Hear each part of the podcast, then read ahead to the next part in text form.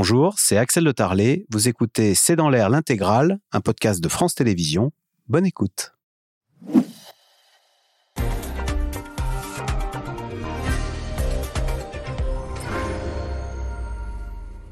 Bonsoir à toutes et à tous. Moscou reconnaît 63 morts alors que Kiev parle de 400 soldats tués, et ce suite à une attaque ukrainienne contre une caserne russe dans le Donbass. Parmi les victimes, de nombreux conscrits russes qui attendaient d'aller au combat et qui ont été fauchés par quatre missiles ukrainiens tirés par euh, des lance-roquettes américains HIMARS. Cette annonce a ravivé les critiques en Russie sur la conduite militaire de l'offensive en Ukraine. Question, Vladimir Poutine serait-il fragilisé par les difficultés de son armée sur le terrain? Et ce alors que les Ukrainiens, eux, semblent plus déterminés que jamais à récupérer euh, les territoires perdus. Et nous vous soutiendrons jusqu'à la victoire, a lancé samedi soir Emmanuel Macron à l'adresse du peuple ukrainien.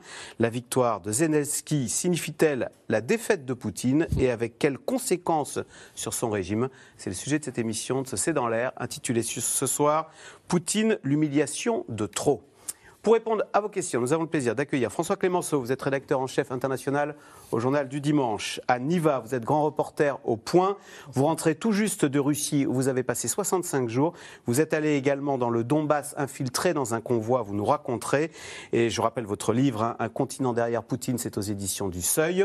Tatiana Castoué-Vajan, vous êtes directrice du centre Nouveaux États indépendants Russie à l'IFRI. Euh, je rappelle votre livre, La Russie de Poutine en 100 questions, c'est chez Talandier. Et enfin, général Dominique Trinquant, vous avez été chef de la mission militaire française auprès de l'ONU et vous êtes directeur des relations extérieures de Marc et Balzan. Merci de participer à cette émission en direct. Bonsoir. Aniva, on commence peut-être avec vous, puisque vous rentrez de Russie. Comment expliquer que le Kremlin ait fait, alors je ne sais pas si on peut parler de transparence, mais est reconnu officiellement que cette attaque contre l'une de ses casernes euh, dans le Donbass ait fait 63 morts. Alors les Ukrainiens, eux, je l'ai dit, avancent ce chiffre de 400 morts. Hein. Mais euh, euh, je pense que c'est parce que le Kremlin était absolument obligé de le reconnaître. Le Kremlin ne nous a pas habitués à reconnaître dès le lendemain d'une frappe le, un, un, nombre de morts, et c'est le plus grand nombre de morts admis officiellement par le Kremlin depuis le début de cette guerre. C'est tout simplement parce que euh, déjà, sur les médias sociaux russes, ont commencé à proliférer euh, des rumeurs et dans les familles des victimes euh, qui sont, on n'a pas encore d'informations totalement certaines, mais on pense que ça vient de la région de, Saratov, qui, qui s'écrivaient entre elles et qui ont téléphoné justement au gouverneur de Saratov pour avoir des nouvelles, etc. Donc en fait, le Kremlin a été contraint de reconnaître euh, cette frappe. Et, ça continue de plus belle depuis. C'est-à-dire, maintenant, vous, dites que les critiques, les, pro-Kremlin, euh, qui sont quand même critiques de la façon dont l'armée euh, mène ce combat, ont repris de plus belle, mais en fait, ils ne se sont jamais arrêtés. Ils se sont jamais arrêtés. Et aujourd'hui, on a droit à le soir, parce qu'il y a toujours cette émission de télévision russe où l'on voit, où les voit commenter les succès ou les revers de leur armée. Maintenant, on dit mais ça va pas, là, notre armée, elle est pas bonne. Il y a, y a ces chaînes-là, mais il y a aussi surtout les blogueurs pro-russes, les blogueurs patriotes, euh, euh, pro-Kremlin, mais qui sont critiques, qui sont critiques des erreurs de, de, quand, quand l'armée, euh, quand l'armée s'est retirée de Kherson, par exemple, ça a été également beaucoup critiqué. Donc là, depuis avant-hier, il y a énormément de critiques. Général Dominique Trinquant, qu'est-ce que ça dit de l'armée russe? Il paraît qui se serait fait cibler, enfin, ils auraient, les, Ukrainiens auraient ciblé cette caserne en repérant les téléphones portables qu'auraient allumés les conscrits autour de, minuit. Oui, oui grand, grand, amateurisme de la part de l'armée russe. Ça vous semble crédible d'abord de, repérer ah oui, Bien sûr, bien sûr. Euh, c'est grand amateurisme d'abord d'avoir tant de soldats à 20 km du front dans une même caserne ils étaient 600. Quand on, quand on, est, au, enfin, quand on est dans la zone de combat, la dispersion s'impose. Mm. Donc là, la concentration, c'est la première erreur. La deuxième, se servir des portables. Alors les, les, nouvellement mobilisés, bah, ils se croyaient encore comme dans la vie civile, quand on utilise son téléphone portable. Donc ça fait un bornage. À partir du moment où vous faites un bornage, vous repérez l'endroit précis où ils sont. Ah Et donc, grande efficacité des Ukrainiens qui sont capables, sur ces données géographique, de pouvoir lancer quatre missiles en deux minutes et de détruire. Troisième erreur probable, c'est qu'il y avait des munitions en plus dans le bâtiment. Un dépôt de munitions, oui. Donc, ça veut dire mélanger les hommes et les munitions. C'est donc, euh, si vous voulez, trois, trois erreurs euh, basiques qui remettent en question euh, depuis le départ le problème de l'encadrement de l'armée russe. Il n'y a pas de sous-officier, il n'y a pas d'officier subalterne. Donc les gars qui arrivent de leur ville où ils ont été mobilisés, envoyés sur le front, il y a peut-être deux ou trois personnes qui les engagent. Je, disais, on, a parlé du commandant de bataillon de ce bataillon. Vous savez, moi, ce que je souhaite pour lui, c'est qu'il soit sous les décombres. Hmm. Parce que vous imaginez la responsabilité qu'il a eue en ne commandant pas comme doit le commander quelqu'un qui est au front, et en leur, leur interdisant pas les portables. et en ne dispersant pas les unités. Le fait d'avoir concentré ces unités et laissé les portables ouverts, c'est ce qu'on appelle dans l'armée française une faute de commandement. Et donc ça veut dire que euh, l'armée russe, après dix mois de guerre, est toujours capable de faire des erreurs élémentaires comme celle-là. Et l'Ukraine a été capable de récupérer rapidement. Juste une petite parenthèse sur l'utilisation. C'est un beaucoup ukrainien ou quand même on voit toute la technologie américaine avec les lance-roquettes HIMARS qui leur permettent d'être efficaces Ça, c'est pour le tir. Mais avant, l'identification. Ce qu'il y a d'extraordinaire chez les Ukrainiens, c'est leur capacité d'utiliser les moyens du haut, c'est-à-dire des moyens civils dans le cadre militaire. Et là, qu'est-ce qu'ils font? Le repérage de portables. Ça, tout le monde est capable de le faire chez nous. Avec l'opérateur télécom. Voilà, mais ils sont capables d'utiliser ces moyens très rapidement dans le domaine de ce qu'on appelle le ciblage, et de repérer et d'avoir une batterie, enfin une batterie, une pièce suffit, hein, une pièce à Aymar tire quatre, quatre, roquettes sur les coordonnées qui lui ont été données très précisément. Donc, euh, si vous voulez, d'un côté l'amateurisme russe et de l'autre côté le professionnalisme et surtout la capacité d'utiliser des moyens civils dans le cadre militaire par les Ukrainiens. Ça, c'est assez remarquable. Tatiana Castoueva-Jean, Aniva disait à l'instant, le Kremlin a bien été obligé de reconnaître ces 63 morts parce que ça commençait à fuiter et à faire scandale sur les réseaux sociaux. Euh, est-ce que ça, c'est quand même un, souci pour euh, Vladimir Poutine? C'est cette détresse des mamans de soldats qui sont envoyés au front, et d'autant que dans la Russie, euh, c'est un pays où la natalité est faible et souvent, je parle sous votre contrôle, on n'a qu'un garçon. Et donc, quand on perd son garçon, on a tout perdu. Aujourd'hui, euh, il y a beaucoup de mères de soldats et d'épouses qui ont des réactions très ambiguës. On est quand même dans un contexte où il y a beaucoup de pression, où il y a des sanctions possibles. Et euh, par exemple, juste avant de venir sur le plateau, je lisais euh, l'appel adressé par les épouses des militaires russes qui disaient mais il faut annoncer, il faut lancer la mobilisation générale. Si nos époux et nos fils sont morts, il faut qu'il y en ait d'autres qui viennent nous défendre, qu'ils ne meurent pas pour rien. Donc en fait, ça sert. Ah, c'est le contraire. C'est-à-dire que plus d'enfants meurent, plus ils disent il faut. se produit publiquement. Nous ne savons pas si, cela n'a pas été manipulé derrière, euh, etc. En fait, le Kremlin, il est dans une transparence très partielle. D'une part, les fameux blogueurs militaires mentionnent aussi que ce n'est pas la première fois que ce genre de choses arrive et que le commandement russe n'apprend finalement rien, ne tire pas leçon de ce qui arrive, mais les autres accidents qui ont précédé on en a très peu parlé dans l'espace public. Ici, ce qui a pu jouer, c'est que c'est très concentré. A priori, la plupart des mobilisés venaient de la même région. Du coup, il y a des réseaux qui se constituent plus facilement. Mhm. Les tombeaux sont beaucoup plus visibles quand on va au cimetière. Et ça, on a vu plusieurs images dans d'autres cas depuis 2014 où il y a plusieurs soldats et les, les, les, cercueils et les tombeaux qui sont tout fraîchement creusés. Ça aussi, c'est une erreur. Il faut disperser l'origine géographique des militaires, d'ailleurs, dans les casernes. Hein. Tout à fait. Une erreur de plus. Très probablement, mais on ne va pas souffler euh, les bonnes décisions à Vladimir Poutine euh, depuis, euh, depuis ce plateau. Et puis en fait, je disais la transparence partielle aussi parce que le chiffre est certainement très évalué. Et sous-évalué. Sous-évalué, pardon. Et en fait, avec ce que fait le Kremlin, il est possible que ce soit un jalon posé ici pour une utilité ultérieure. Par exemple, pour dire, bah, finalement, on passe à un stade supérieur, on annonce plus de personnes mobilisées, une nouvelle vague de mobilisation. Ou alors on dit c'est le HIMARS américain qui a tiré. Donc il y a quand même la responsabilité directe des Américains dans cette affaire, etc. On pose cela là, on sait très bien contrôler la réaction de la société et tout ce qui tourne autour. Mais peut-être ça servira un jour ah. pour un peu plus tard dans la stratégie du Kremlin. François Clémenceau, votre regard sur cet épisode, c'est vrai qu'au début, on avait l'impression d'une guerre asymétrique entre la grande Russie face à la petite Ukraine. On a l'impression maintenant d'une guerre très équilibrée avec des Ukrainiens qui rendent coup pour coup.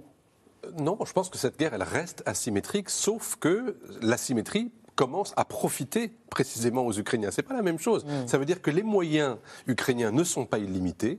Euh, la masse critique ukrainienne n'est pas illimitée. Il y a toujours un, déficit, notamment en termes d'effectifs, par rapport à l'armée russe qui est considérable. Euh, on voit bien à quel point les Ukrainiens sont quand même extrêmement dépendants de la qualité du matériel occidental qui leur est livré pour pouvoir précisément mener ce genre d'opération. Donc c'est quand même, si vous voulez, une armée et des stratèges qui sont dans une contrainte. Mais dans cette contrainte-là, oui, ils obtiennent de plus en plus de succès. Et pourquoi? Mais parce qu'ils sont de plus en plus audacieux et parce qu'ils prennent énormément de risques. Donc, euh, ils jouent de tous les instruments qui sont en leur euh, pouvoir et ils jouent de leur agilité. C'est souvent l'avantage des armées qui sont plus petites, qui sont plus mobiles, qui connaissent bien leur terrain, de pouvoir aussi jouer au mieux avec la présence de l'adversaire, surtout lorsqu'il est très nombreux, lorsqu'il y a une masse en face. Ils n'ont pas la profondeur stratégique des Russes alors que les Russes, euh, bon, ils peuvent aller euh, recruter des soldats jusqu'à 5 euh, ou 7 000 kilomètres mmh. plus à l'est. Les Ukrainiens, voilà, ils sont coincés entre la Pologne et, et le Donbass aujourd'hui, et donc il faut qu'ils fassent preuve d'énormément d'agilité intellectuelle pour imaginer ce genre d'opération et de les réussir dans un temps record ils y parviennent. Et ce qui est incroyable, c'est qu'ils accumulent ce genre d'opérations. Parce que, enfin, on, passe notre temps à dire ah c'est un tournant, c'est un tournant, c'est un mmh. tournant. Mais des tournants depuis le mois de mars, vous en avez eu plusieurs dizaines. Et à chaque fois, ce sont des opérations à la fois sur le plan symbolique, sur le plan politique, sur le plan militaire, qui sont des gains, des gains euh, d'avantage. Euh, lorsque on bombarde le pont de Kerch, c'est hmm. pas grand-chose, c'est juste une bombe sur un pont, mais il n'empêche que l'effet médiatique est énorme et ça, effectivement, ce sont des humiliations, comme vous avez dit dans le titre de cette émission. Eh bien, il faut que, l'armée ukrainienne puisse avoir les moyens de continuer à mener ce genre d'opération, qui lui permettent non pas de gagner la guerre dans un temps minimum, mais de pouvoir tenir et en même temps de continuer à se défendre. Et c'est ça quand même qu'on finit par oublier dans, dans votre question, c'est que malgré tout, l'Ukraine reste sous attaque russe. On le voit à travers ces pluies de missiles euh, régulières. Et, pour contrer ces pluies de missiles, il faut continuer à pouvoir défendre les villes, parce que si les villes se vident, c'est fini. Et pour pouvoir défendre les infrastructures, parce que sans énergie, sans infrastructure, l'économie ukrainienne n'a pas les moyens de pouvoir, euh, j'allais dire, alimenter sa propre guerre. C'est vrai que, général Trinquant, les Russes euh, lancent énormément de missiles sur les villes ukrainiennes, au point que Kherson, euh, bien, les habitants sont en train de fuir. Et pourtant, on nous dit que les Ukrainiens en arrêtent quoi 80% Ils en arrêtent à peu près 60, 70%. Mais les 30% qui passent suffisent bah, à. Oui, il suffit, ça tombe sur les, sur les infrastructures. D'ailleurs, c'est un problème pour les Russes parce qu'ils sont obligés de lancer beaucoup de missiles pour avoir un effet recherché euh, qui pourrait être obtenu avec 10 missiles. Je, voulais juste revenir sur un point, euh, sur ce que vient de dire François Clémenceau, sur le, la capacité de réaction, la flexibilité euh, ukrainienne. En fait, elle vient de loin. En 2014, l'armée ukrainienne s'est réformée. Un jeune chef d'état-major, il a changé toutes les têtes des états-majors, et donc il a un état-major extrêmement jeune. Moi, j'étais allé en Ukraine dans les années 2000. C'est désoviétisé, vous diriez? Exactement. J'étais allé dans les années 2000 en Ukraine, c'était encore très soviétique. Après 2014, tout a changé. Premier point. Donc il y a des jeunes qui ont été capables de modifier la façon très aidés par les Américains, les Canadiens, les Britanniques, il faut le reconnaître, qui ont été très présents, avec des officiers de liaison à peu près partout, des coopérants à peu près partout. Donc, mais cette modification depuis 2014 porte ses fruits aujourd'hui. En termes d'agilité, voilà, termes d'agilité, de capacité de réagir au plus bas niveau. Alors que les Russes, il faut que ça remonte, euh, j'allais dire pas jusqu'au Kremlin, mais pas loin. Donc il y a une rigidité et pas de réaction. Et le deuxième facteur, c'est que c'est une, euh, une armée extrêmement ouverte sur la société civile et sur les nouvelles technologies. Et ce que je citais à propos du bornage des portables, c'est vrai pour des tas de choses. Je cite toujours ce cas qui m'émerveille, moi, du, du suivi d'un drone avec un iPhone. Et vous avez dedans des données qui sont transmises automatiquement à la défense antiaérienne ukrainienne, qui a donc les données et qui est capable de détruire le drone.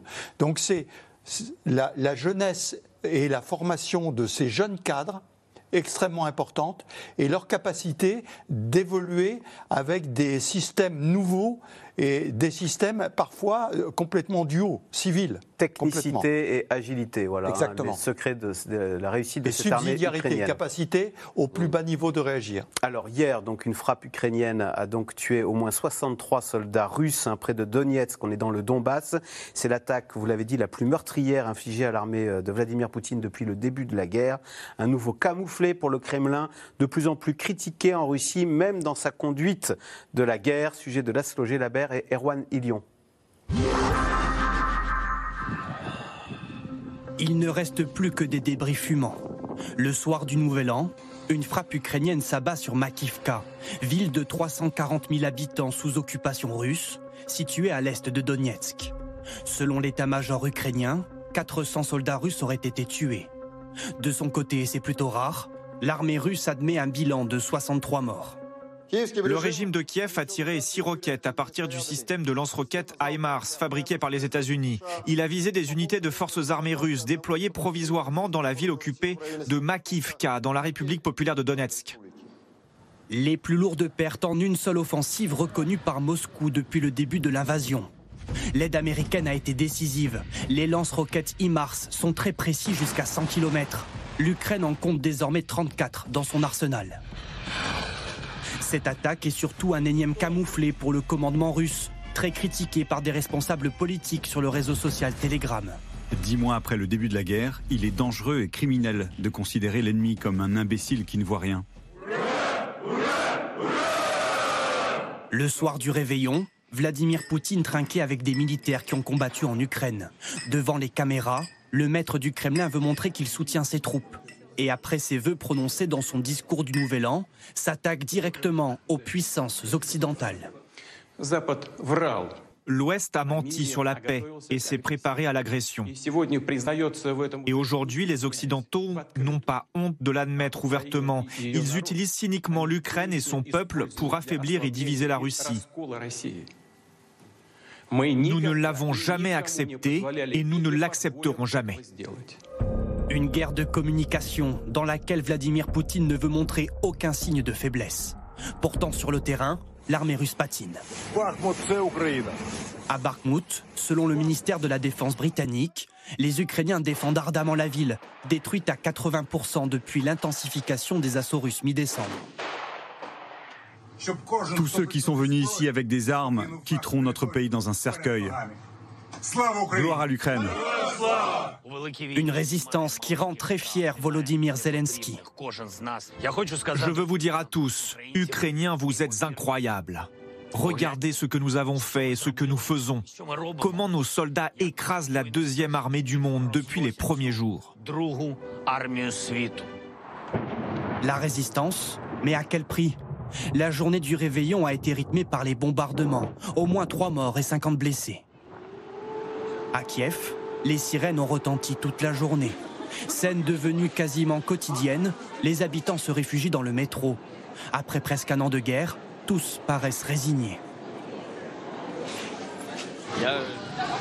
J'accepte ce qui se passe, je le comprends. Je ne veux pas risquer ma vie pour passer cette journée comme avant. Notre vie a changé et nous devons nous adapter. Nous savions que les Russes allaient essayer de nous gâcher le nouvel an. Donc nous nous attendions à ça. Nous ne sommes pas contrariés. Kiev a annoncé la tenue d'un sommet avec l'Union européenne le 3 février prochain pour discuter soutien financier et militaire. Anne, va dans ce reportage, on voit des, habitants de Kiev obligés de se réfugier dans le métro. On voit ces villes ukrainiennes complètement détruites. Est-ce que le le peuple russe n'est quand même pas euh, embarrassé et gêné de voir ce que leur armée inflige à ce peuple frère que sont les Ukrainiens? Alors, euh, enfin, le peuple russe, je ne peux pas parler au nom du peuple russe, mais euh, les personnes à qui j'ai parlé sont effectivement très gênées, mais peut-être pas pour des raisons qui vous sembleraient évidentes. C'est-à-dire que ceux à qui j'ai parlé qui sont en faveur de la guerre, et ils sont nombreux, sont gênés de ne pas réussir à la gagner. Ils ont honte. Ils ont honte, ils souhaiteraient pouvoir la gagner. Ils se rendent compte que leur armée n'est pas capable de gagner cette guerre. Donc ça ne leur plaît pas. Et ceux qui sont contre cette guerre j'ai aussi parlé avec des gens qui sont contre cette guerre. Ils sont plus difficiles à trouver, mais on en trouve. Et ils parlent en privé. Hein, ils ne prennent pas des postures publiques, ils parlent en privé. Euh, ils ont peur d'ailleurs, ils vous disent s'il vous plaît ne me citez pas. Ah mais bien sûr, ils ne veulent absolument pas ni leur nom, ni leur prénom, ni même parfois je change les âges, je change euh, la, ville d'origine, etc.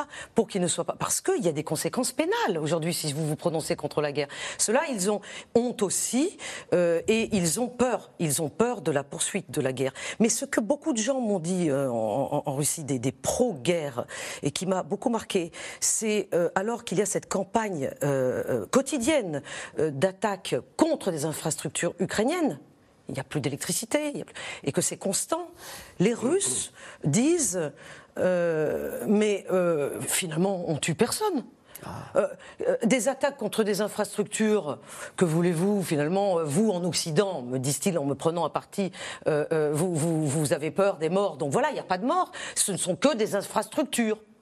Donc on pourrait s'en prendre à la population civile. Sous-entendu, il faudrait faire beaucoup plus. Bien sûr. Et donc j'ai aussi entendu ce discours. Ça montre bien qu'ils ne veulent, arrivent pas à se rendre compte que cette guerre est en train d'être perdue par l'armée russe. C'est de dire que l'armée russe, finalement, n'a pas encore commencé à, combattre.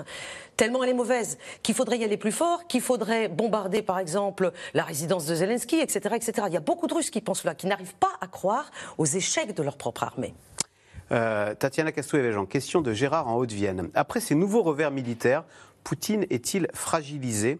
Quelle réaction faut-il craindre de sa part face à ces Russes dont certains sont humiliés par euh, le manque de succès de leur armée? Très honnêtement, il y a des fragilités, ils se cumulent, mais pas au point où cela menacerait le régime. C'est un peu les critiques en bas et Vladimir Poutine en haut, au-dessus de la mêlée, et les critiques ne l'atteignent pas directement.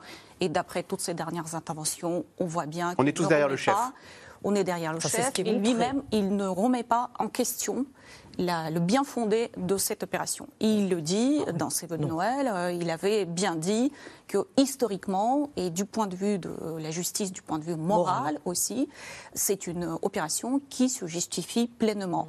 Et en effet, je rejoins entièrement euh, Anne, j'ai les mêmes sons de cloche entre la petite minorité qui est contre la guerre, qui vit la situation d'une manière extrêmement douloureuse, violente, en sachant qu'il y a des craintes euh, aussi pour de pouvoir garder le poste s'il s'exprime ouvertement ou de pouvoir continuer euh, l'activité, euh, l'activité publique euh, s'il s'agit des artistes, des réalisateurs, etc. Et une majorité qui peut être assez agressive et en effet qui dit mais attendez, nous on retient notre propre main, notre propre bras, nous ne bombardons pas les civils. Mmh. C'est les Ukrainiens d'ailleurs qui le font, bien sûr. mais nous, nous ne le faisons pas. Ce ne sont que des infrastructures, des sites militaires. Donc on reste tout à fait dans les règles de l'art militaire d'une opération limitée. Anne Niva, c'est vrai qu'il y a cette phrase très curieuse de Vladimir Poutine qui dit La justesse morale et historique est de notre côté. Il n'est pas loin de penser que finalement ce sont les Occidentaux qui lui ont déclaré la guerre. Et je dis exprès le mot guerre, non? Non, mais c'est absolument ce qu'il pense.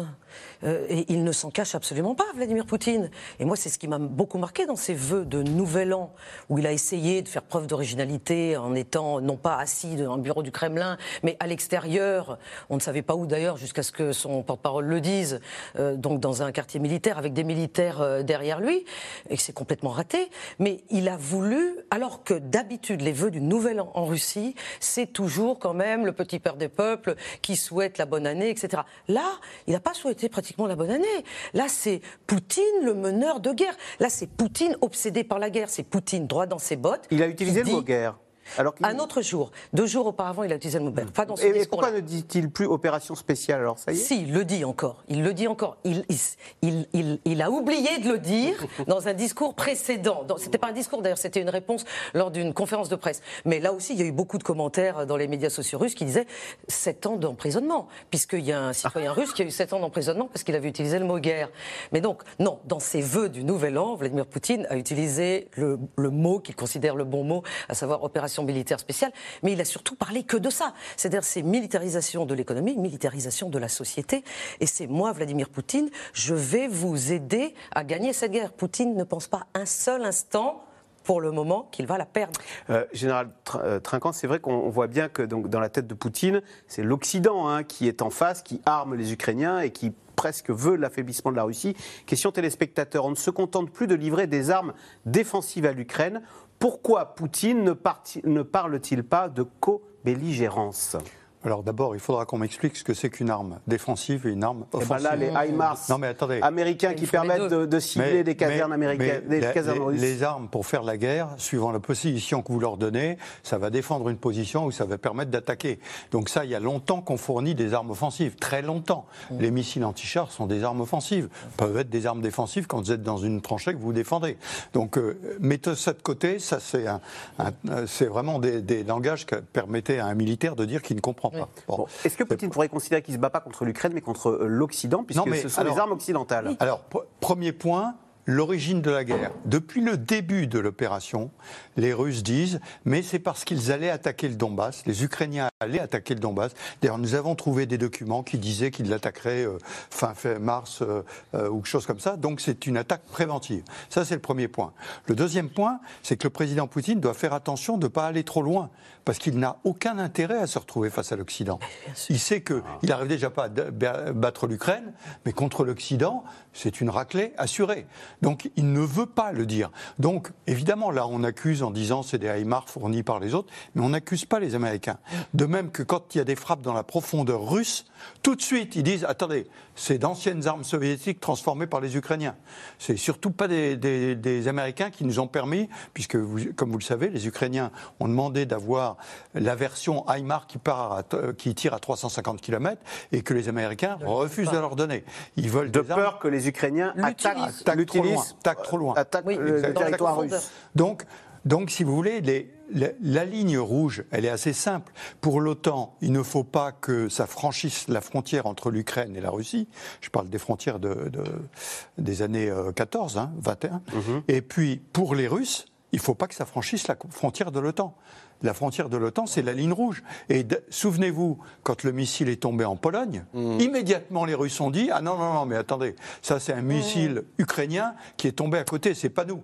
Donc ils veulent à chaque fois bien montrer que malgré des sous-entendus, ils ne sont pas en guerre contre l'Occident, même si sur le plan global, idéologique, Là, en revanche, oui. Sur le plan idéologique, c'est euh, the West contre the rest. Ça, c'est ah. clair. Alors justement, François Clémenceau, la position de la France là-dessus, jusqu'à présent, d'ailleurs on avait accusé euh, Emmanuel Macron d'être un peu trop bienveillant, de dire un jour il faudra bien se retrouver à la table des négociations avec Vladimir Poutine et lui garantir des, euh, la, sécurité. Mmh. Et là, lors des, des garanties de sécurité lui offrir. Et là, lors des vœux euh, samedi soir, Emmanuel Macron a dit mmh. Nous vous aiderons jusqu'à la victoire. Est-ce que ça vous a frappé Et est-ce qu'il faut y voir un changement de pied? Non. Je ne crois pas. La, difficulté avec le discours d'Emmanuel Macron, c'est pas du tout euh, le fond du discours, c'est la forme. C'est le moment choisi pour parler avec un certain nombre d'éléments de langage. Mais sur le fond, il dit exactement la même chose que ce qu'il a dit pratiquement dès le printemps dernier, à savoir que c'est aux Ukrainiens de définir eux-mêmes les termes et le calendrier de la guerre et de la négociation si un jour il y a une négociation. Il n'a jamais rien dit d'autre. Donc, euh, Mais la victoire, est-ce que la victoire dans la tête d'Emmanuel Macron, c'est la même que la victoire dans la tête de Volodymyr Zelensky? Est-ce que ce sont les mêmes victoires Mais ça, vous n'en savez rien, moi non plus. et, j'imagine même que Zelensky ne le sait pas forcément non plus, parce que le but de la victoire, il, a, fait récupérer la Crimée. il a fait un plan en 10 points, il l'a annoncé publiquement, et d'ailleurs, ce plan a été euh, souscrit par euh, le G20, euh, puisqu'il il avait énoncé ce plan à ce moment-là. Donc tout le monde dit, on est d'accord avec toi, c'est toi qui fais la guerre, si tu nous dis ce dont tu as besoin, on te le donne, et il n'y a pas de remise en cause de ça. On sait bien en même temps que ça n'empêche pas de discuter, de réfléchir. Par exemple, lorsque les stratèges de Zelensky sont allés aux États-Unis euh, au mois de septembre, ou, oui, en août, pour pouvoir discuter de l'avenir et de leurs opérations, euh, ils ont dit voilà, on aimerait descendre encore plus au sud, et puis pourquoi pas éventuellement commencer à attaquer la Crimée. Et à ce moment-là, un certain nombre de, militaires américains leur, ont déconseillé d'y aller, non pas, encore une fois, sur le fond, mais parce qu'ils n'en avaient pas les moyens.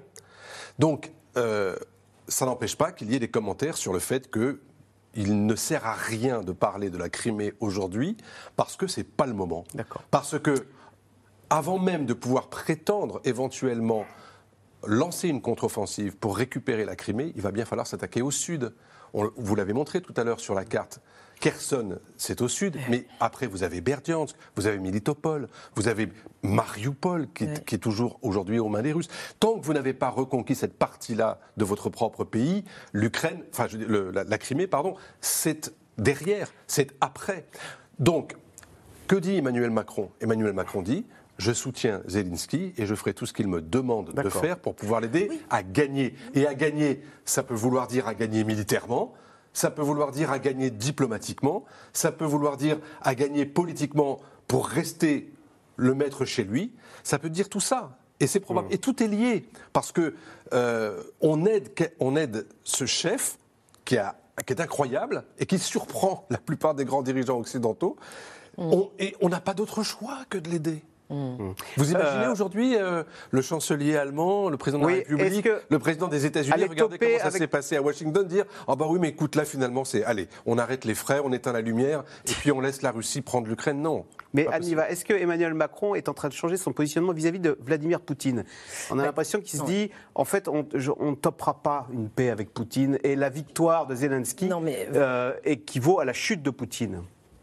Je, pense effectivement que, euh, Vladimir Macron, j'allais dire, Emmanuel Macron euh, n'a pas modifié son positionnement, euh, qui est toujours de, de l'en même temps dans, beaucoup de domaines, depuis le départ. Là, il a dit clairement, effectivement, il a prononcé ce mot de victoire. Ce qu'il faudrait savoir, c'est quelle est la signification du mot victoire pour lui, c'est-à-dire concrètement, effectivement, mais il n'est peut-être pas le moment d'en parler maintenant, mais il y a un moment, il faudra savoir si c'est la même chose dans la tête d'Emmanuel Macron et d'autres dirigeants occidentaux et dans celle de, de Zelensky, bien sûr. Mais euh, le, problème n'est pas tout à fait celui-là. Le problème, c'est est-ce que, en ayant cette position-là, Emmanuel Macron est-il crédible euh, à Moscou? C'est-à-dire, est-ce qu'à Moscou, on, l'entend? Est-ce qu'à Moscou, on, le prend au sérieux quand il téléphone? Et qu'il a envie de dialoguer. Je, vous rappelle qu'il euh, il, y a eu des coups de fil euh, il, y a, quelques mois qui ont été euh, enregistrés par un réalisateur français pour un, film ici en France. Ils ont été donc autorisés par Emmanuel Macron. C'est-à-dire que quand Emmanuel Macron appelait Vladimir Poutine, non seulement il y avait une caméra qui le filmait et qui enregistrait ce que disait Emmanuel Macron, mais ça enregistrait également ce que disait Vladimir Poutine. Et que donc, quand le Kremlin l'a appris, je le sais, puisque quand j'ai interviewé la représentante du MID, du ministère des Affaires étrangères, c'est la première chose qu'elle m'a dite, Emmanuel Macron nous a beaucoup fatigués, ce sont ses mots, hein, ce ne sont pas les miens. Et elle, faisait, elle faisait référence à cela. Et donc, euh, il y, y, a un petit problème quand même de, de, crédibilité aujourd'hui ah. euh, du côté d'Emmanuel Macron par rapport à, à Poutine. Est-ce que ça va durer? Est-ce que c'est réel, cette volonté de dialogue?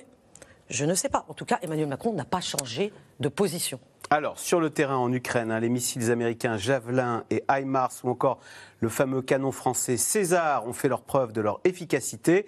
La livraison d'armes à l'Ukraine euh, a accéléré les cadences de production dans le monde entier. En Europe comme aux États-Unis, les munitions commencent d'ailleurs à manquer et les budgets militaires occidentaux sont revus à la hausse. Sujet de Mathieu Lignot et Ilana Azinko. Des armes du monde entier entre les mains des Ukrainiens. Face aux Russes, Kiev utilise des canons américains, européens, notamment ces César français. Une aide internationale bienvenue. J'aime beaucoup travailler avec ce véhicule. Ce serait super d'en avoir en plus. La France a déjà livré 18 Césars et une douzaine d'autres pourraient être fournis. Tout comme des missiles et des blindés. Le ministre français de la Défense s'est même rendu en Ukraine il y a quelques jours pour jouer les VRP face à un président ukrainien très intéressé. Merci pour les missiles Crotal et les canons César. Je voulais vraiment vous remercier pour la protection de notre ciel et le renforcement de notre armée. L'Ukraine est sous perfusion de ses alliés. Ils lui ont promis plus de 100 milliards d'euros d'aide militaire. Dernière annonce des Américains, l'envoi de ces missiles antiaériens patriotes. Du côté des Russes, même effort de guerre. Pour Vladimir Poutine, produire des chars et des blindés flambant neufs est une priorité, quoi qu'il en coûte. Le pays et le gouvernement donnent tout ce que l'armée demande. Vraiment tout. J'espère que la réponse sera adéquate et que les résultats seront atteints. La guerre en Ukraine agit comme un révélateur des besoins en armes. Sur le terrain, les munitions commencent à manquer, alors que les armées du monde entier se renforcent.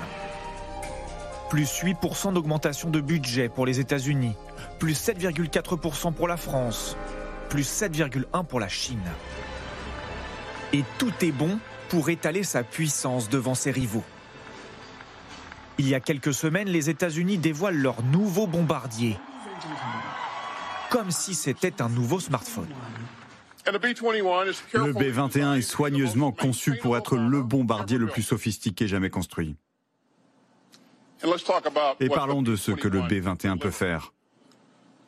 Le bombardier est conçu pour délivrer des munitions conventionnelles et nucléaires avec une précision redoutable. Les industriels américains restent les leaders dans l'armement. Ils raflent les cinq premières places, talonnés de près par les Chinois. L'armée chinoise ne cesse d'augmenter sa puissance et sa présence, notamment en mer de Chine. La semaine dernière, exercice conjoint avec la marine russe.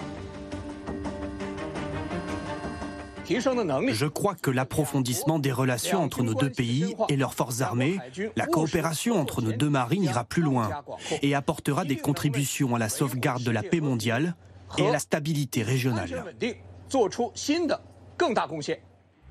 La zone Indo-Pacifique, un enjeu de confrontation entre Chine et États-Unis, avec au centre Taïwan, armé par les Américains.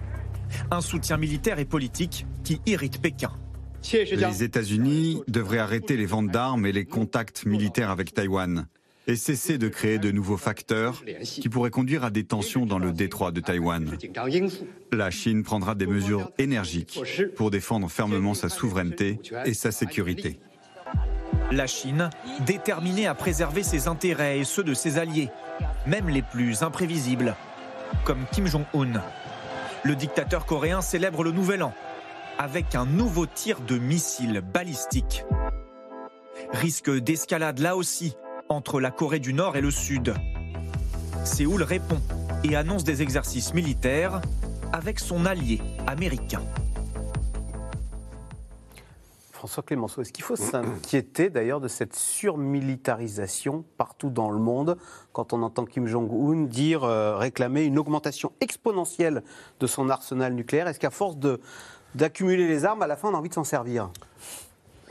C'est toujours évidemment un risque, mais cette, euh, cette volonté de, de la plupart des pays occidentaux, notamment, de euh, mettre à la hausse leur budget d'armement, ça n'est pas gratuitement et c'est pas pour se faire plaisir. Mm. Si pendant 20 ans à 25 ans, euh, euh, ces pays-là, les mêmes, ont cru qu'il était nécessaire ou justifié de dépenser de moins en moins, ils s'aperçoivent aujourd'hui que ça a été une erreur et que face précisément aux menaces qui sont représentées par un certain nombre de puissances de retour, on, parle de la Chine évidemment, mais de la Russie, de la Turquie, d'autres États encore à travers le monde, la Corée du Nord naturellement, eh bien oui, il est nécessaire d'adapter notre posture à ces nouvelles menaces-là. Et l'adaptation, ça passe souvent par une augmentation, non seulement en termes de capacité, de sophistication, de modernisation, et aussi en volume, en masse critique. Et donc l'une des raisons par lesquelles pour lesquelles le budget américain de la défense augmente de plus de presque 8%, c'est essentiellement, en l'occurrence, pour la marine.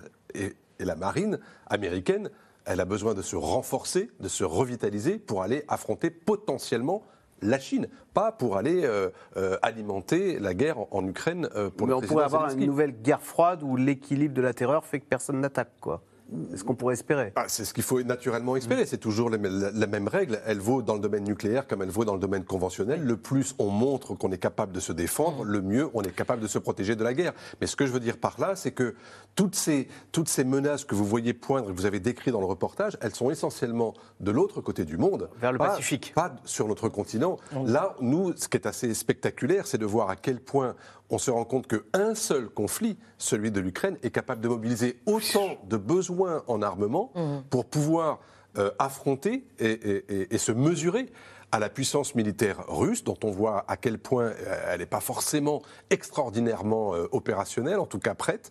Et donc, si on a besoin de cela pour la Russie, que faudra-t-il le jour où il faudra se mesurer à, une agression chinoise, par exemple, notamment euh, dans la zone Indo-Pacifique? D'ailleurs, Tatiana Castoué-Vajan, est-ce que la Russie montre là les limites de son potentiel militaire? Est-ce que, comme l'URSS des années 80, il y a un moment, la course aux armements deviendrait trop coûteuse économiquement à suivre pour euh, Moscou c'est assez paradoxal parce que d'une part, les Russes ont bien tiré les leçons de cette course aux armements. Et à plusieurs reprises, Poutine lui-même disait plus jamais de course aux armements. Donc ils ont misé plutôt sur l'asymétrie des moyens et sur l'existence de l'arme nucléaire. Et d'ailleurs, dans la tête de Vladimir Poutine, je pense une puissance nucléaire ne peut pas subir une défaite par définition. C'est un point c'est inquiétant, ça. qui est très très important.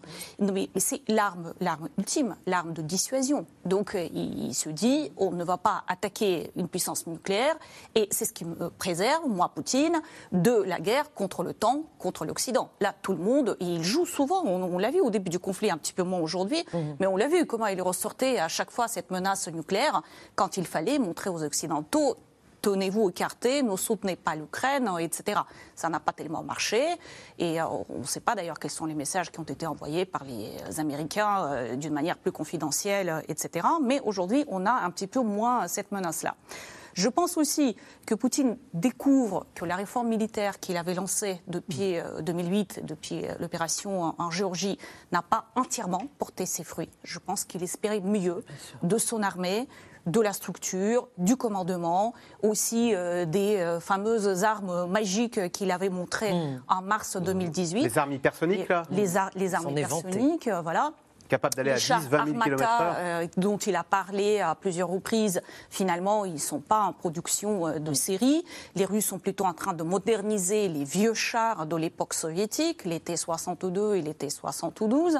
Donc il y a quand même euh, une problématique qui est en grosse partie liée euh, à la corruption. Et les Russes découvrent que la puissance de leur armée a ses limites et en même temps, il ne faut pas espérer que ça s'épuise, s'écroule du jour au lendemain. Parce que, comme on sait, il y a quand même la Corée du Nord, l'Iran qui fournissent certaines armes dont les Russes ont besoin.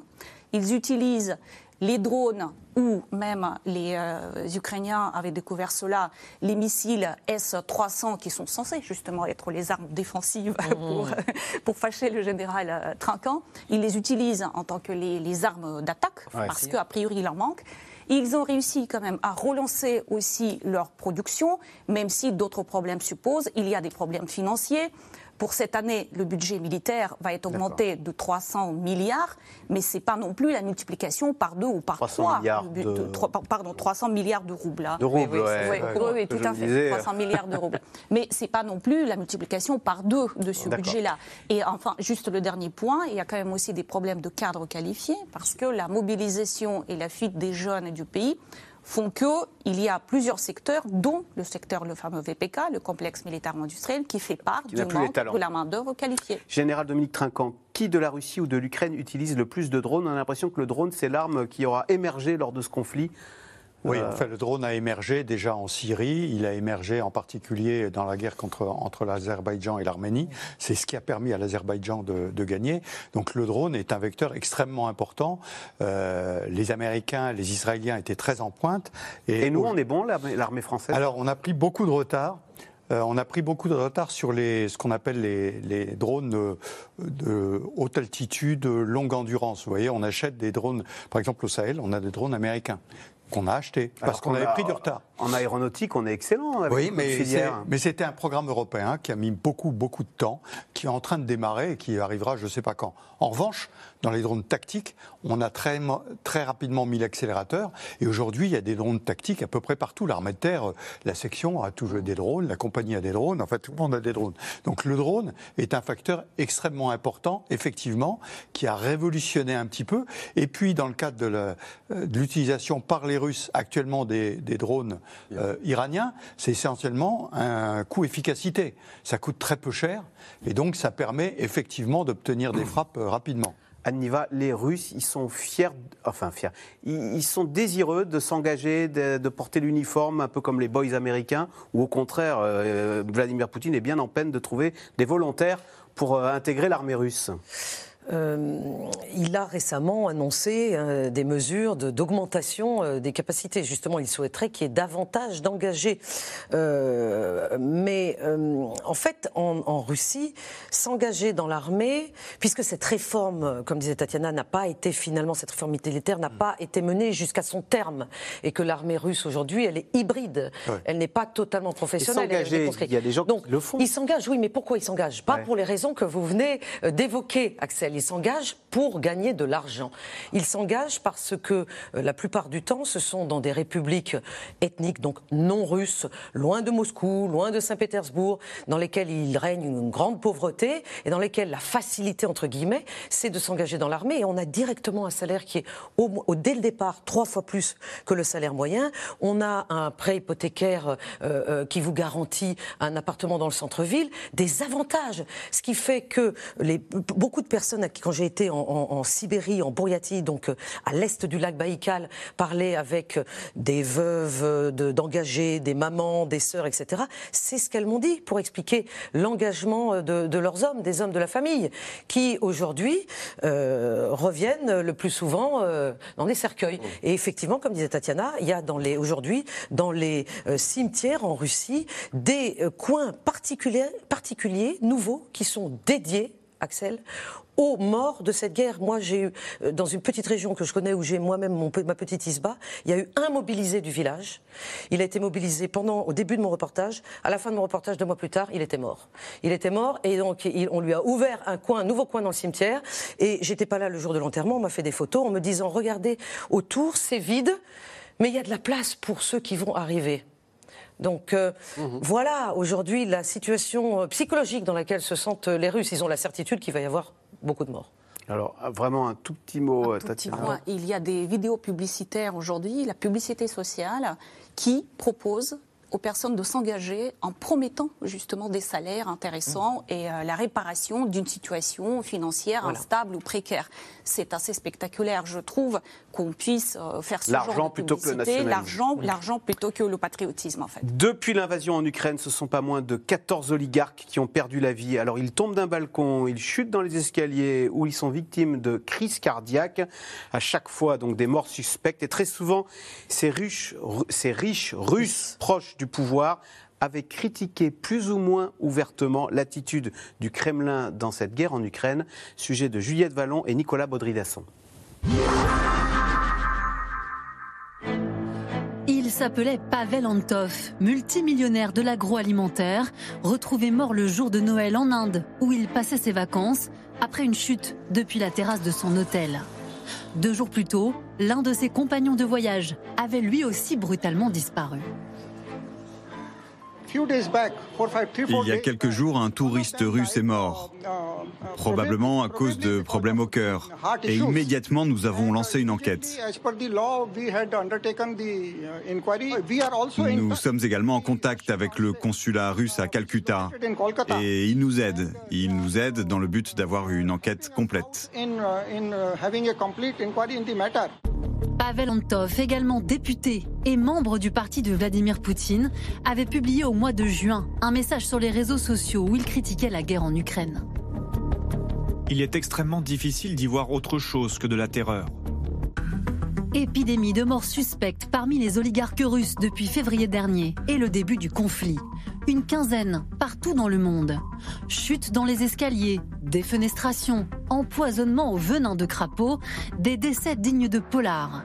En Espagne, Sergei Protosenia, ancien directeur d'un géant gazier russe, a été retrouvé pendu, sa femme et sa fille poignardées à mort. Des agents sont arrivés au domicile et ils ont vu à l'extérieur un corps pendu au balcon de la maison. Ils sont rentrés et ils ont découvert deux corps victimes d'une extrême violence et recouverts de couverture. Loi des séries ou grand nettoyage, orchestré par Vladimir Poutine. Depuis son arrivée au pouvoir en 2000, le président souffle le chaud et le froid pour contrôler les oligarques. Des milliardaires sommés de prêter allégeance au chef du Kremlin sous peine d'humiliation publique. Je vois pas ta signature. Viens signer. Ce jour-là, Oleg Deripaska, géant de l'aluminium, subit les foudres de Vladimir Poutine. Prends-moi mon stylo. Et Vladimir Poutine n'hésite pas à faire emprisonner les oligarques, devenus trop gênants, comme Mikhail Khodorkovsky, ancienne première fortune russe, emprisonné 10 ans pour escroquerie, après avoir dénoncé la corruption au sommet de l'État. Selon cet opposant aujourd'hui en exil, Poutine règne seul. Les oligarques ne sont pas vraiment oligarques, mais des agents du Kremlin qui sont utilisés par le Kremlin comme des outils. Ils ne peuvent pas influencer un dictateur. Ça ne marche pas comme ça. Le 24 février 2022, début de l'invasion en Ukraine, Vladimir Poutine convoque les chefs d'entreprise russes après son conseil de défense et justifie son opération. Ce qui se passe actuellement relève de mesures contraintes car on ne nous a pas laissé le choix. Prière pour les richissimes industriels russes d'avaler la propagande et de serrer les rangs face aux sanctions internationales, eux qui constituent les chevilles ouvrières d'un capitalisme d'État. Yacht saisi, avoir gelé par l'Europe et les États-Unis en quelques semaines. Revenu en Russie, certains oligarques proches de Vladimir Poutine expriment quand même leurs doutes. Combien de gens vont mourir? Peut-être 200 000 personnes, si ça ne s'arrête pas. Pour quelle raison? Je pense que c'est complètement insensé. Est-ce dans l'intérêt de la Russie de détruire l'Ukraine? Bien sûr que non, à 100%. Ce serait une erreur colossale. Alors que la Russie comptait 117 milliardaires avant le début de la guerre en Ukraine, elle n'en compte plus que 83, selon le magazine Forbes. Les oligarques présents dans le classement ont perdu en moyenne 27% de leur richesse. Aniva, on peut dire que les oligarques sont les principales victimes de cette guerre en Ukraine, et que ce sont, enfin, avec les Ukrainiens bien sûr, mais qu'ils ont vraiment tout perdu et qu'un Abramovich, par exemple, qui était reçu euh, avec le Chelsea partout en Europe aujourd'hui, euh, il a plus que ses yeux pour pleurer? C'est vrai que les oligarques aujourd'hui, euh, en tout cas, souffrent, si on peut utiliser ce mot. Ils tombent de haut, quoi. Oui, bon, là oui, mais c'est pas ce que je voulais dire. C'est qu'ils souffrent davantage, par exemple, des sanctions que le russe moyen. Ça, c'est certain. Et ça n'est d'ailleurs pas tout à fait pour déplaire aux Russes moyens. Ah. C'est ce que j'ai euh, recueilli comme propos en Russie. C'est-à-dire que là, quand même, euh, le fait qu'il y ait euh, cette, cette bande de, de, super privilégiés qui, dont, les Russes entendent parler depuis des décennies et des décennies, qui sont aujourd'hui sanctionnés parce qu'on leur saisit leur yacht, etc., etc. si vous voulez, on ne, on ne, les plaint pas vraiment en, Russie. Mais Mikhail Rodolkovski, l'oligarque, l'ex-oligarque dont, dont qui était interviewé dans le sujet, a utilisé le mot influence. Il a raison. Ce qui est très important, un oligarque, c'est quelqu'un qui a de l'argent, mais c'est quelqu'un qui a de l'influence. Et qui a de l'influence sur qui? Sur Vladimir Poutine, sur le boss. Mais aujourd'hui, qui en a? Donc il n'y en a plus. C'est complètement euh, autre chose. Euh, le, boss est le seul à décider. Plus personne, comme il disait, dans une autocratie, finalement, il n'y a plus d'oligarques. C'est le signe qu'il n'y en a plus. Et Général Trinquant, la Russie du, de 2022 a complètement renoué avec les pratiques euh, du KGB. Hop, le coup du parapluie pour mettre au pas Complètement. Et la mafia. Dans la mafia, vous êtes fidèle vous ne bougez pas, sinon on vous élimine. Donc c'est exactement les, mêmes règles, mais ça a, un, autre effet pour le président Poutine, c'est de resserrer les liens. Beaucoup des oligarques qui sont morts, en fait, étaient dans l'énergie. Or, d'une certaine façon, en changeant tous ces oligarques, il tient les rênes encore plus courtes sur l'énergie, qui est l'outil qui lui reste pour faire tourner l'économie russe. Et donc, euh, je pense qu'il y a ce double effet, mafieux KGB, de tuer, d'éliminer ceux qui auraient fait un pas de travers, mm. parce que c'est la règle, c'est comme ça dans la mafia. Et le deuxième effet, c'est de resserrer un peu les rênes du pouvoir. Mm. En particulier dans le domaine de l'énergie. Et Tatiana Castou-Evageant, on imagine que ça t'est toute contestation. On n'a pas envie de critiquer Poutine, parce qu'on se dit, euh, ils sont capables de tout, y compris envers les plus puissants. Et, dans certains meurtres, on voit bien que non seulement la personne qui peut être menacée, mais aussi les membres de la famille de la manière la plus sauvage. Donc c'est probablement dans la série. De mafia, quoi tout à fait, oui. C'est quelque chose qui peut tout à fait terroriser les fameux oligarques, même si le terme n'est pas très propre. tout à mmh. fait. Il n'y a plus d'influence politique. On n'est plus à l'époque Yeltsin et à l'époque où les oligarques avaient l'influence d'un Mikhail Khodorkovsky. On n'est plus à l'époque. On avait cru à une libéralisation de la société russe au début des années 2000 et elle s'est complètement. Euh, c'est fini. Ça s'est complètement inversé, elle est complètement revenue à l'époque soviétique. Non, la, la, prédation a eu lieu. Et, euh, et aujourd'hui, ceux qui dirigent les plus grandes entreprises du pays euh, sont obligatoirement des proches de ah. l'État, des proches du président, des proches de l'appareil de sécurité, et ils gardent la main de cette façon-là sur les principales ressources du pays, qui sont les ressources d'hier. Et c'est ça qui me frappe quand vous comparez par exemple aux ex-oligarques ukrainiens, par exemple, c'est qu'aujourd'hui, euh, les gens qui sont riches aujourd'hui en Ukraine, qui créent de la richesse, qui contribuent à la, prospérité de leur pays, ce sont effectivement des entrepreneurs, mais dans des domaines qui sont les domaines de demain. C'est-à-dire, on en a parlé tout à l'heure, la tech, les nouvelles technologies, l'intelligence, l'informatique, euh, euh les nouveaux outils de communication. Là, vous avez aujourd'hui des gens très riches et qui ont aujourd'hui une influence aussi sur le pouvoir ukrainien et dont le président Zelensky se sert de façon assez habile. Les autres oligarques sont devenus des bandits. Ce mm. sont des gens aujourd'hui que vous retrouvez dans les plus grands réseaux criminels.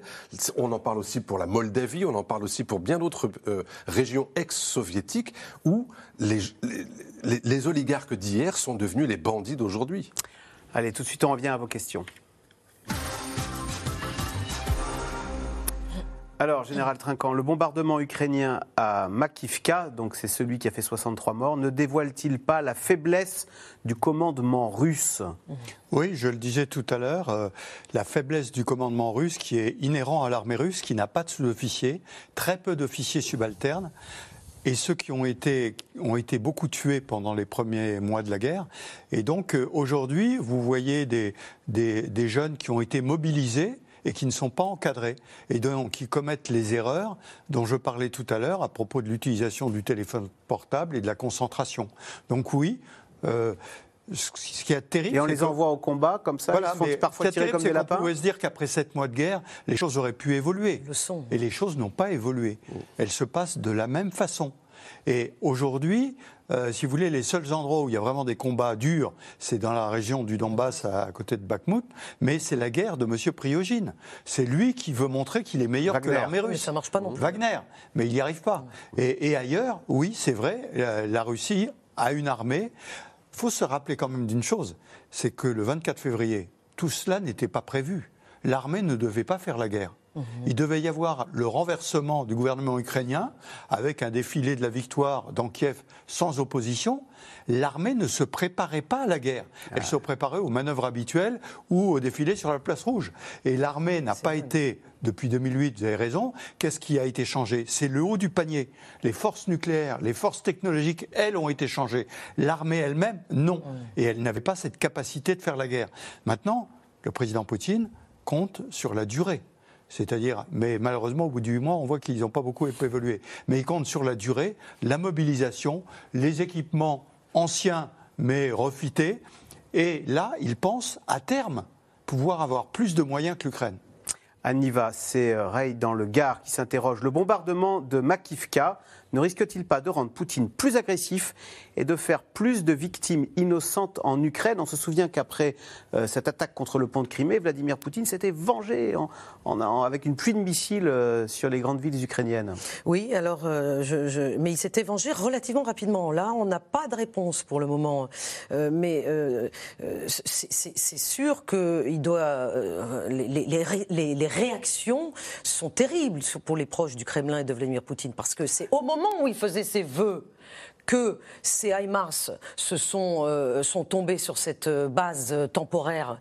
on le voit, il y a une vidéo, je ne sais pas si vous l'avez vue, mmh. dans laquelle on voit une jeune femme sur un balcon qui voit de, de loin, enfin de pas très loin justement l'explosion, et on voit à l'intérieur de la pièce, il y avait un écran par terre, tout le monde était en train de faire ce que font les Russes le 31 décembre c'est écouter les vœux de leur président. Donc, euh, euh, et, Vladimir Poutine était en train de prononcer ses vœux euh, très agressifs. Moi, je l'ai trouvé très agressif, plus que d'habitude, et justement en montrant que cette année serait une, une année militaire qui mènerait à la victoire. Et à ce moment-là, il y avait quelques centaines euh, de Russes qui étaient en train d'être tués. Et donc, s'il ne réagit pas, il pourrait passer auprès de nombre de Russes comme une chic molle. Il le passe déjà auprès de nombreux Russes qui ne comprennent pas pourquoi leur armée n'a pas réussi jusqu'à présent, après dix mois, à venir à bout de l'armée ukrainienne. C'est un discours qu'on entend beaucoup quand on parle à des interlocuteurs russes. Euh, Sandrine, dans le Haut-Rhin, l'Ukraine a-t-elle les moyens de battre militairement la Russie? Ça dépend de ce qu'on appelle battre militairement la Russie. S'il s'agit de la repousser euh, derrière les lignes du 24 février 2022, probablement que oui, mais à une condition, c'est que les Occidentaux continuent, mmh. jour après jour, semaine après semaine, de pouvoir continuer à alimenter l'armée ukrainienne en matériel hautement sophistiqué et en munitions et en carburant et en renseignement. Euh, et, tout ça est totalement lié. Si vous n'avez pas la totalité de cette panoplie-là, vous ne pouvez pas continuer à, avancer sur le terrain. Or, euh, vous le savez, c'est l'hiver, on en a beaucoup parlé, même s'il y a un redout en ce moment.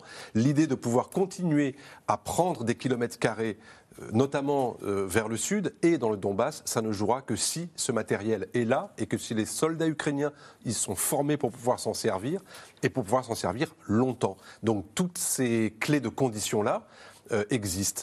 Autrement dit, oui, l'Ukraine pourra battre la Russie à ses propres conditions, sur ses propres termes, tant que les Occidentaux lui fourniront le matériel adéquat pour le faire. Général Trinquant, c'est Sébastien Lecornu hein, qui dit euh, l'Ukraine prépare quelque chose, c'est évident. Mmh. Oui, eh ben, le, chef d'état-major de l'armée ukrainienne l'a annoncé il y a trois ou quatre semaines. Il a dit on prépare une offensive. Le seul problème, comme le disait François Clémenceau, c'est que la, température a été trop douce. Ah. Et donc le sol n'est pas gelé. Ah. Le, le sol commence à geler la semaine prochaine. Et donc il, descend à moins 10 à peu près dans la région de Kharkiv.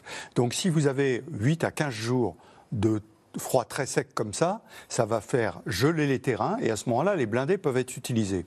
Je voudrais juste rappeler que qui aurait dit au mois d'août que les, Ukrainiens gagneraient Kharkiv comme ils l'ont fait, enfoncé de 60 km les forces russes, auraient rejeté sur la rive gauche du Dniepr les Russes évacuant Kherson Personne.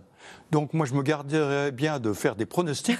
Si les Ukrainiens ont la capacité de faire des choses et que la météo est propice, s'ils choisissent le bon endroit et la concentration des efforts au bon endroit, rien ne les empêche de culbuter. Il peut y avoir une débandade de l'armée russe. Bah, c'est ce qui s'est passé à Kharkiv. Hein. Alors aujourd'hui, les Russes, qu'est-ce qu'ils font? En ayant évacué la rive gauche, ils consolident toutes les positions de défense. C'est la position actuelle. Et les gens sont envoyés sur des tranchées, des dents de dragon, des choses comme ça. Mais à un endroit donné, vous pouvez concentrer les efforts, percer et à ce moment-là bousculer une partie de l'armée russe. Eh bien, merci beaucoup d'avoir participé à cette émission. Vous restez sur France 5 à suivre C'est à vous avec Anne-Elisabeth Lemoine. Merci d'avoir écouté C'est dans l'air. Comme vous le savez, vous pouvez désormais écouter l'intégrale, mais aussi l'invité ou vos questions à nos experts. Tous ces podcasts sont disponibles gratuitement sur toutes les plateformes de streaming audio. Et pour le replay vidéo, c'est sur France.tv, bien évidemment. À bientôt.